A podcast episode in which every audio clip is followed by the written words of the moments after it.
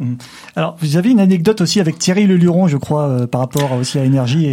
Oui, parce qu'à un moment donné, Thierry Leluron, donc euh, je connaissais, faisait un spectacle euh, à Marigny, et ce spectacle-là, il avait décidé d'offrir pour la radio Énergie quelque chose sur scène devant tout le public, et il a fallu qu'on monte ça. Et en fait, il prenait le nom de chaque animateur et dans chacune de ses imitations, il, donnait le nom de l'animateur sur scène devant le public, ce qui ravissait évidemment toute l'équipe.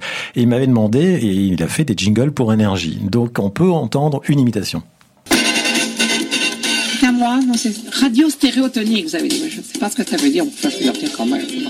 Bien, mesdames et messieurs, bonsoir. Je vous invite à écouter Énergie, la radio stéréo. Monique, non. Claudique. Très belle pépite. Hein.